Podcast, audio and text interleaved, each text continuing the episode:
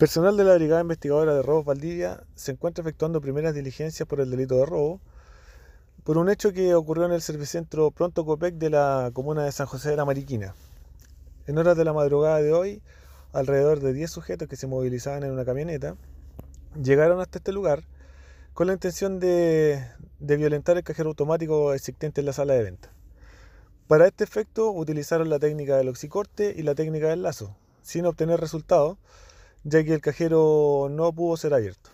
No obstante a eso, los dependientes lograron eh, accionar el botón de pánico, llegando al lugar personal de carabineros, quienes se percatan de los sujetos y estos emprenden la huida.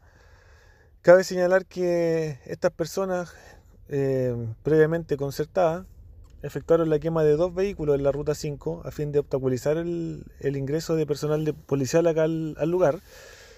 No obstante a eso, eh, se dieron a la fuga en una camioneta que los estaba esperando en, la cercanía, la cual dejaron abandonada en el sector de Ciruelo.